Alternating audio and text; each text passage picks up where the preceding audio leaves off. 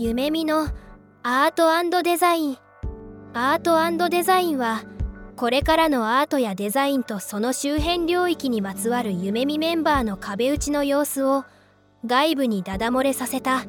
生々しい会話が聞けるポッドキャストチャンネルとなっております。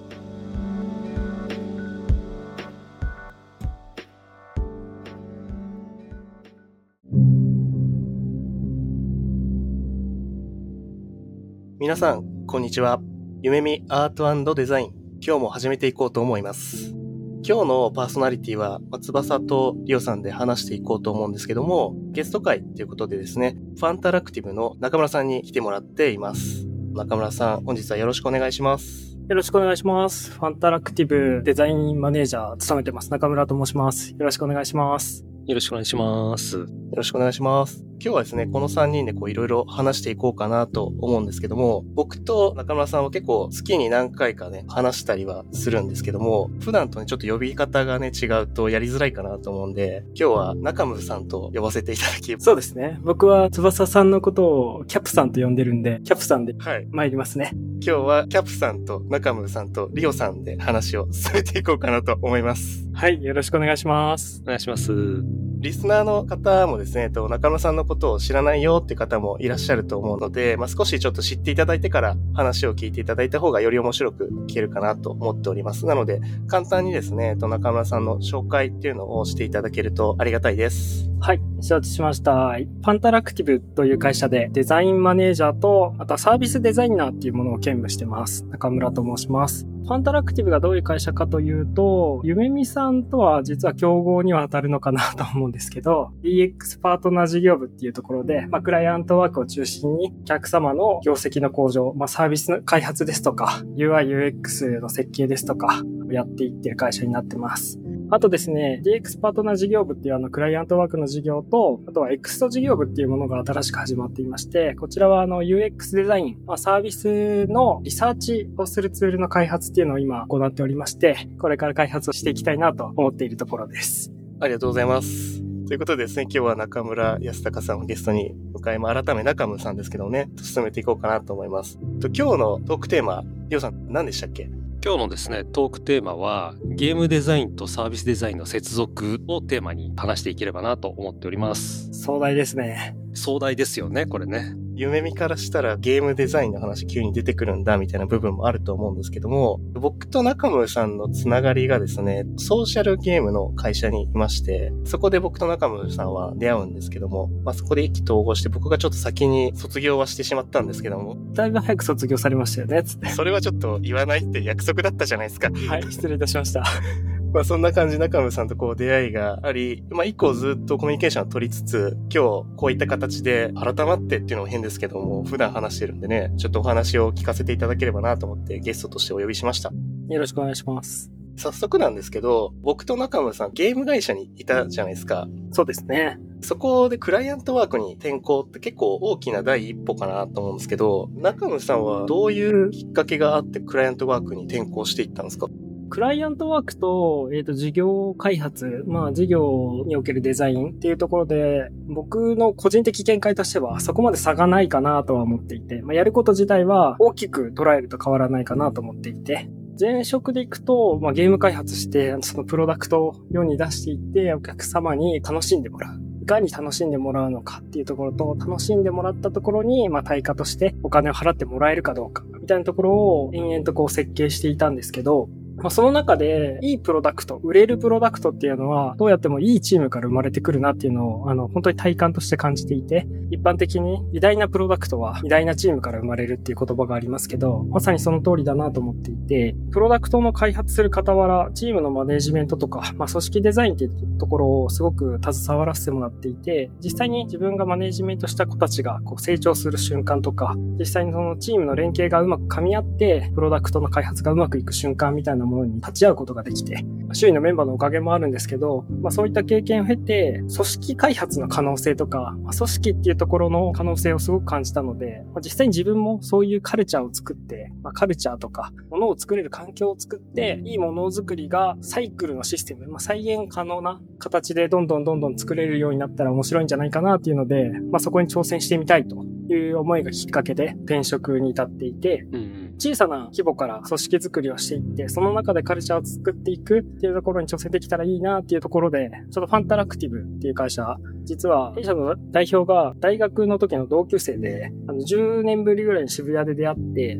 ちょうど僕がその転職というか次の挑戦をしたいなって思ってた時期に巡り合いがあったので、道玄坂の上の交差点たまたますれ違うっていうね、これは運命だなっていうので、転職に至ったという形ですね。うんうんで、実際に今、あの、ファンタラクティブ、あの、在籍2年ぐらいなんですけど、入った瞬間にこう、メンバーのユーザーインタビューというか、ヒアリングをさせてもらって、課題の抽出というか、まあ、いいわゆる UX デザインのフローにのっとって、あの、実際に課題に抽出して、自分たちが何に取り組んでいくべきかっていうものを、お互いに納得いく形でアウトプットにしながら、まあ、そのサイクルを1回で終わらせるのではなくて、毎月毎月みんなで振り返りながら、ちょっとずつ組織を良くしていくっていう作業を今、クライアントワークをやる傍ら、必ずやるようにしていってます。でもなんかこう、そこまでそのクライアントワークと事業会社でやること違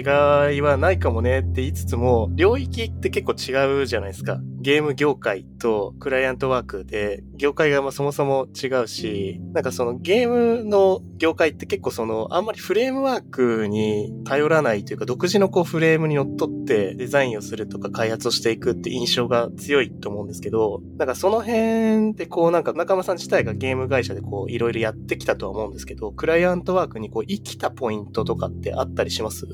あそうですね。たくさんある気がします。例えばなんですけど、世界観作りとか、ゲームってどうしてもそのユーザーがその世界に入っていって、あの、楽しむもの、非現実的な時間っていうものをいかに提供するかみたいなところが結構重要だったりするので、今は結構サービスデザインに携わる中で、そういう没入体験、まあもちろん没入する必要性のないものももちろんあるんですけど、ただその管理ツールを使うだとしても、その管理ツールの使いやすさっていうところに、実はその世界観的な要素とか、まあいわゆるトンマナって呼ばれる内容にはなってくるかなと思うんですけど、通して統一感のあるあの UI 設計とか体験設計っていうものは変わりがないのかなっていうのを感じていて、でそこの設計手法だとか考え方っていうのはすごく生きているところかなと思ってます。リオさんとか結構違うじゃないですか。またバックグラウンドが。うんうんうん。その辺から見て、なんかどういう印象ってありました？ゲーム業界とか、ソシャゲの会社みたいなのに。勝ち負けがはっきりするっていう印象はすごく強いのと、まあ、それは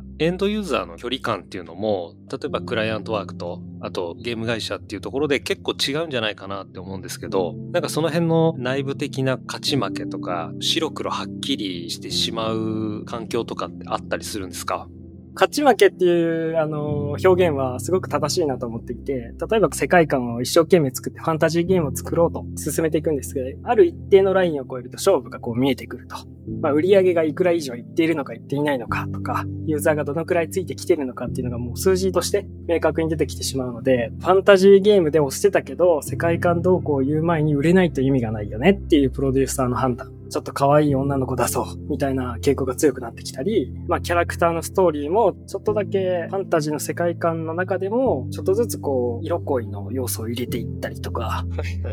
そうですね。本来やりたかった領域の中で、まあ、いかにやっていくかっていうのは最初考えていくんですけど、まあ、だんだんそれが売り上げとしては上がってきたりすると、まあ、そこが成功ケースになっていくので、じわじわと美少女を出しがちな要素になっていったりはしますね。なるほどっすね。なんかやっぱ印象としては、受託企業とか、まあ、クライアントワークを中心にしてる会社と比べるとやっぱりよりシビアな世界だなとはすごく思うんですけど、なんかそういった世界の中で、先ほど言ってたいいプロダクトっていうのはいいチームから生まれるんだっていう話があったと思うんですけど、ゲーム会社とクライアントワークするような企業におけるバックボーンとして、そのさっきの勝負論みたいな、まあ、競い合いみたいなとこはすごく強く出てると思うんですけど、その中でチームとか組織づ作りとかで、なんか影響することとか違いとか感じたりします？まあ、今のゲーム、そのソーシャルゲーム業界の勝ち負けっていうのがじわじわと変わってきてて、ッドオーシャン化が進んでいるので、いいチームだったとしても売れなくなる可能性っていうのはじわじわと出てきてしまっている。すごくいいプロダクトなんだけど、埋もれてしまうっていう状態が少なからず出てきていて、あの、いいゲーム世の中結構あってですね、ただそのユーザーの使える時間っていうのは限りがあるし、みんなでユーザーを取り合っているっていう状態になっているので、ここにすごく重要なのが、やっぱり広告費やとか、そういったものが影響力を増しているなっていうのを感じていて、なので、単純な勝敗っていう意味では、そのいいチームだからいいものが取れるか、いい数字が取れるかっていうと、また変わってきているなっていうのは感じてますね。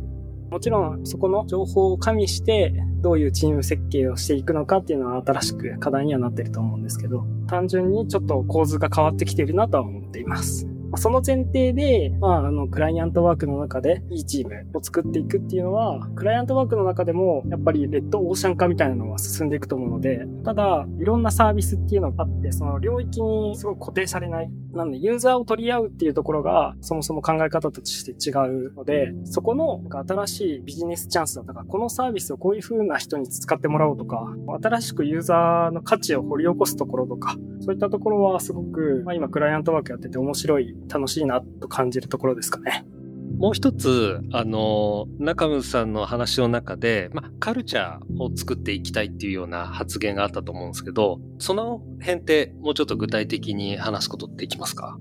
前職のキャプさんと一緒だった会社の前の企業っていうのも僕ソーシャルゲーム企業にいて、で、その時ってゲーム開発に携わってなくて、コーポレートブランディング業務っていうものに携わっていたんですよ。で、その時に、まあ、コーポレートブランディングっていうと、まあ、例えば、まあ、ロゴの デザインをどう見せていくかとか、監修をどういう風にしていくかっていう話と、あと社内のインナーブランディングと呼ばれる、それこそカルチャーですね。まあ、どういうふうに作っていくか、どういうふうに設計していくかっていうものを担う部署にいたんですよ。コーポレートブランディング室っていうところにいて、で、その時にすごい勢いがあって、会社としては伸びに伸びている時期だったので、本当に月100人とかメンバーが入ってくるような状況、状態で、でそこでインナーブランディングしてくれっていうミッションだったので結構難しかったんですよ。うんうんで、あの手この手でいろいろアクションしていったんですけど、結果として、えっと、その会社勢いはあったんですけど、人の数を絞るっていう判断を、経営判断としてされて、まあ、その瞬間に本当に社内がビリビリっとこう、疑心暗鬼の目になるというか、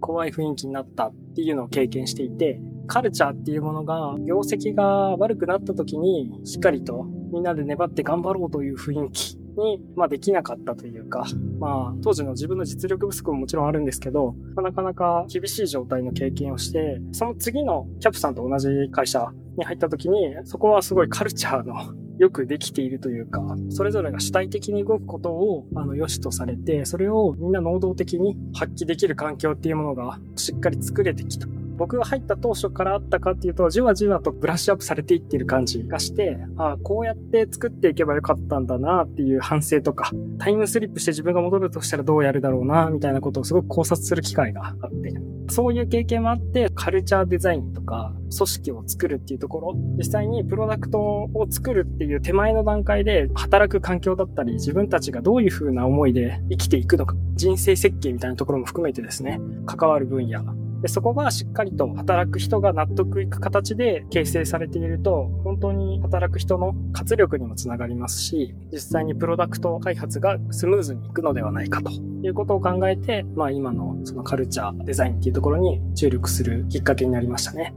アンタラクティブだと、まあ、特にそのカルチャーの側面をめちゃくちゃ大事にしてるじゃないですか。あの、過去のバックグラウンドから来てるっていうのもありますけど、その辺で工夫してるポイントとかあったら知りたいなっていう。まあ、社外への発信もすごく重要なんですけど、社内であの一緒に働くメンバーと認識を揃えるっていうところにすごくこだわりを持ってやっていて、まあ、例えばカルチャーっていうところに携わってどういう活動をしてるかというと、最初に入社した時に社内メンバーにアンケートというかインタビューさせてもらったっていう話をしたと思うんですけど、その時にいろいろ課題が見つかって、その時はですね、ざっくり、えー、オブラートに包みながら課題を共有するとですね、まあ、社長の愛がメンバーに伝わってないみたいな状態だったんですよね。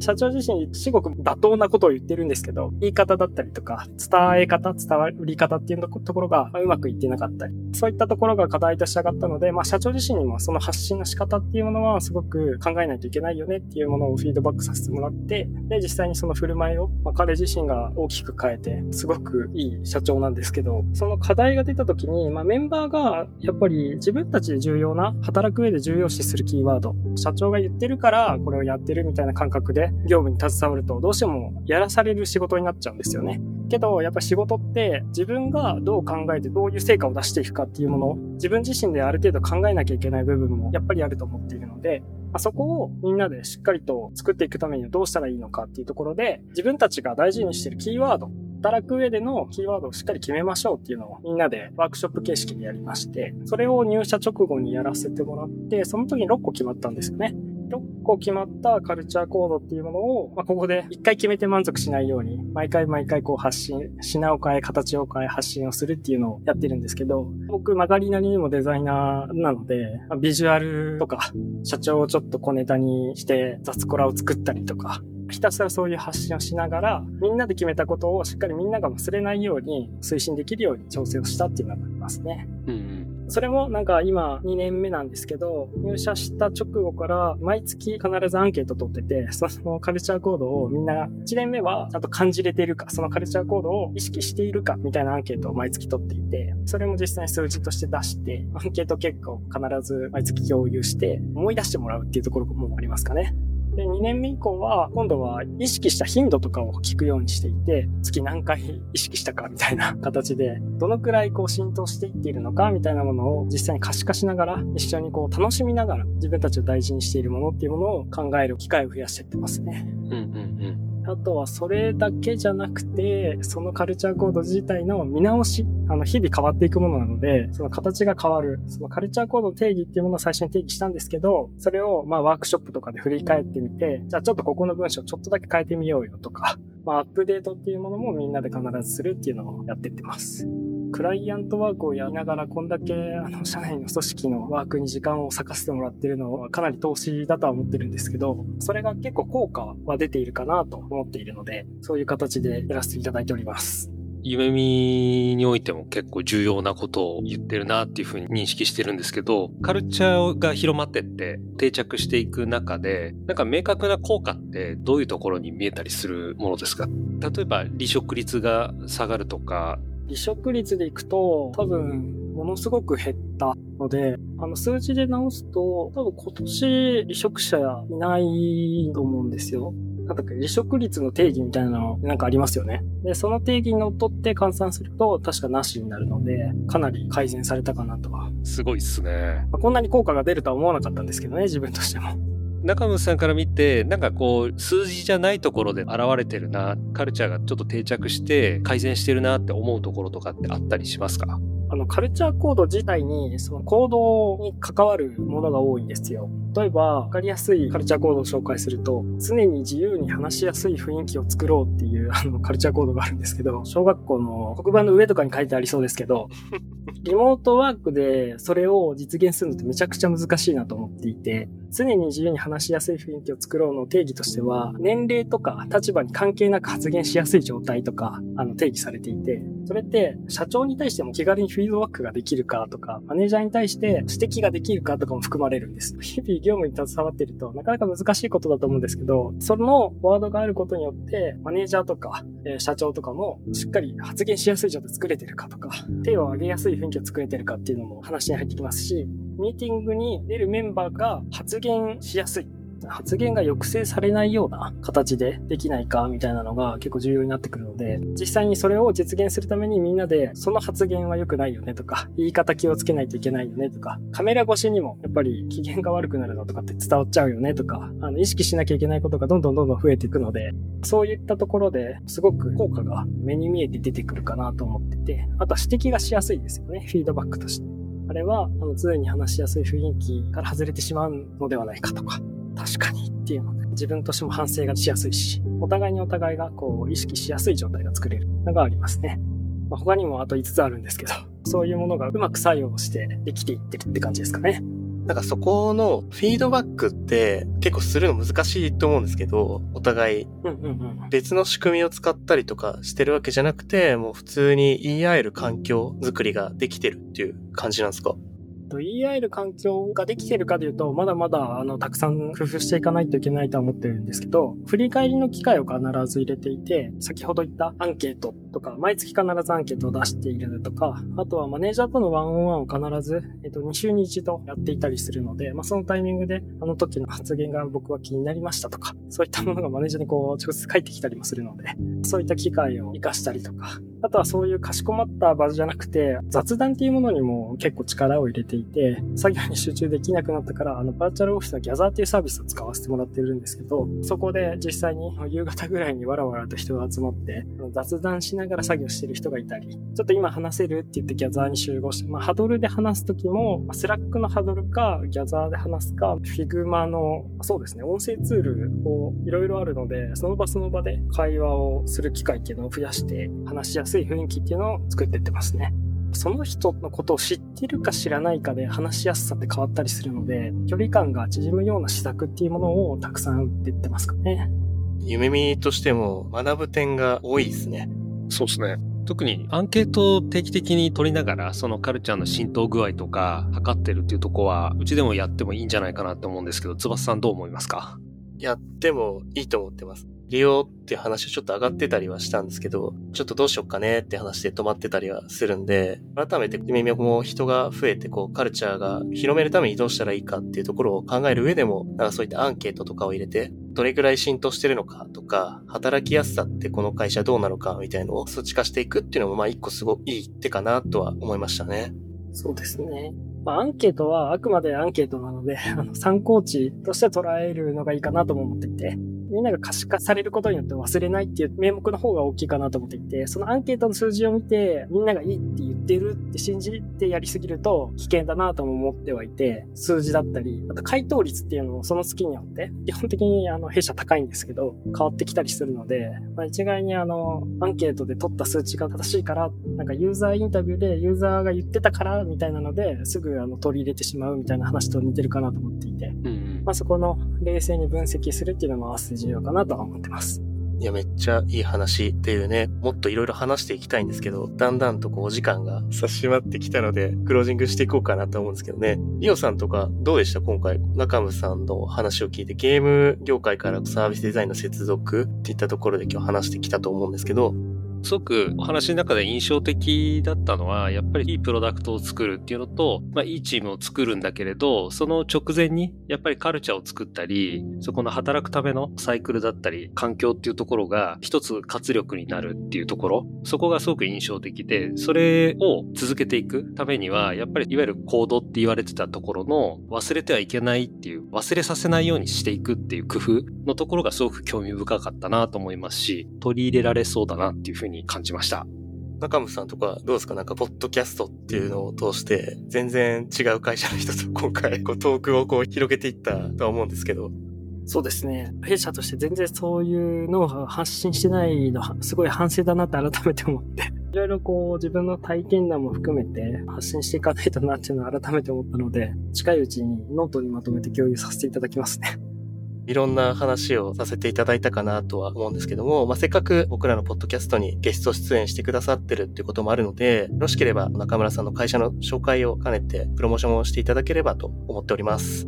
はい。お時間いただきありがとうございます。パンパラクっていう株式会社はですね、ゆめみさんと事業領域では結構競合するところが多いのかなと思うんですが、他社さんと大きく違うところとして、働き方にすごくこだわって、従業員体系っていうものをものすごくこだわっている会社です。社長自身がパラレルワーカー出身で、もともとファンタラクティブっていう事業を、まあ、他のベンチャー企業のチーフデザイナーを兼務しながら社長業をやるみたいなところから事業がスタートしていたりするので、本当に働き方、これからの世の中、人生によっても子供が生まれたりとか、家族の体調が悪くなったりとか、いろんな方がいると思っていて、そういった人も辞める理由がない状態の会社を作りたいよねっていう社長の思想があって、非常に面白い考え方、その働き方自体もすごくユニークで、簡単に紹介する、まあ、週3、週4からの正社員がいたり、働く時間に関してもすごく臨機応変に調整が効く。もちろん法律っていうものがあるので、法律に対して間違いのない範囲で許容がされているんですけど、非常に働き方にこだわっていて、さらにメンバー同士のパフォーマンスが発揮できるようにカルチャーっていうものをすごく重視した会社になるので、働き方の自由度があるから、自由に個人的に働けるっていう、まあ、フリーランスの集まりっていう思想ではなくて、実際に事業を伸ばしていくために、それぞれが連携してどうやって業務に携わっていこうかっていう思想のもと、仕事を進めております。なので、少しでも興味のある方、あとはクライアントワーク、デザインだとか、UX デザイン、リサーチ、フロントエンド開発、サービス開発に興味のある方は、ぜひお問い合わせください。メンバーは随時募集しております。ちょっとお話しさせていただきましたが、離職率もものすごく少ないです。中村さん、あの、他になんか会社として言っておきたいこととかないですか？大丈夫ですか？採用とか大丈夫ですか？採用とか。そうですね。あの、弊社フルリモートの会社でして、フルリモートなんですけど、組織っていうところ、組織のデザインを僕が今一生懸命やっておりまして、カルチャーの推進ですとか、組織づくりっていうところ、すごく力を入れてやっているので、弊社実はポッドキャストをやっているので、もしよかったら聞いてみてください。まあ、いつかね、僕らもそのポッドキャストに出れるんじゃないかなとは思ってるんですけどね。はい。あの、ぜひ、参加いただければ幸いです。今日はですね、パンタラクティブの中村さんをお呼びして、えっとパーソナリティはリオさんと翼で進行していったとは思うんですけども、まあ、ゲームデザインとサービスデザインの接続というテーマでですね、中村さんのバックグラウンドであるゲームデザインについてちょっとお話を進めながら、今回より深くそうですね、えっと、いいプロダクトはいいチームから生まれるっていうキーワードをベースに、どういったらいいチームを作れるかとか、こうカルチャーの部分にどんどん深く入っていったとは思うんですけども、意外とゲームデザインと、サービスデザインザインっていうのが、まあ、遠いようで近しい存在だったなっていうのが、今日得られたものかなとは思っています。お聞きくださってる、こう、リスナーの皆さんも、まあ、これからチーム作りをしていこうとか、こう、カルチャーに取り組もうとしている方も、何かこう、得られたものっていうのがあったのではないでしょうか。それでは、また次回をお楽しみに。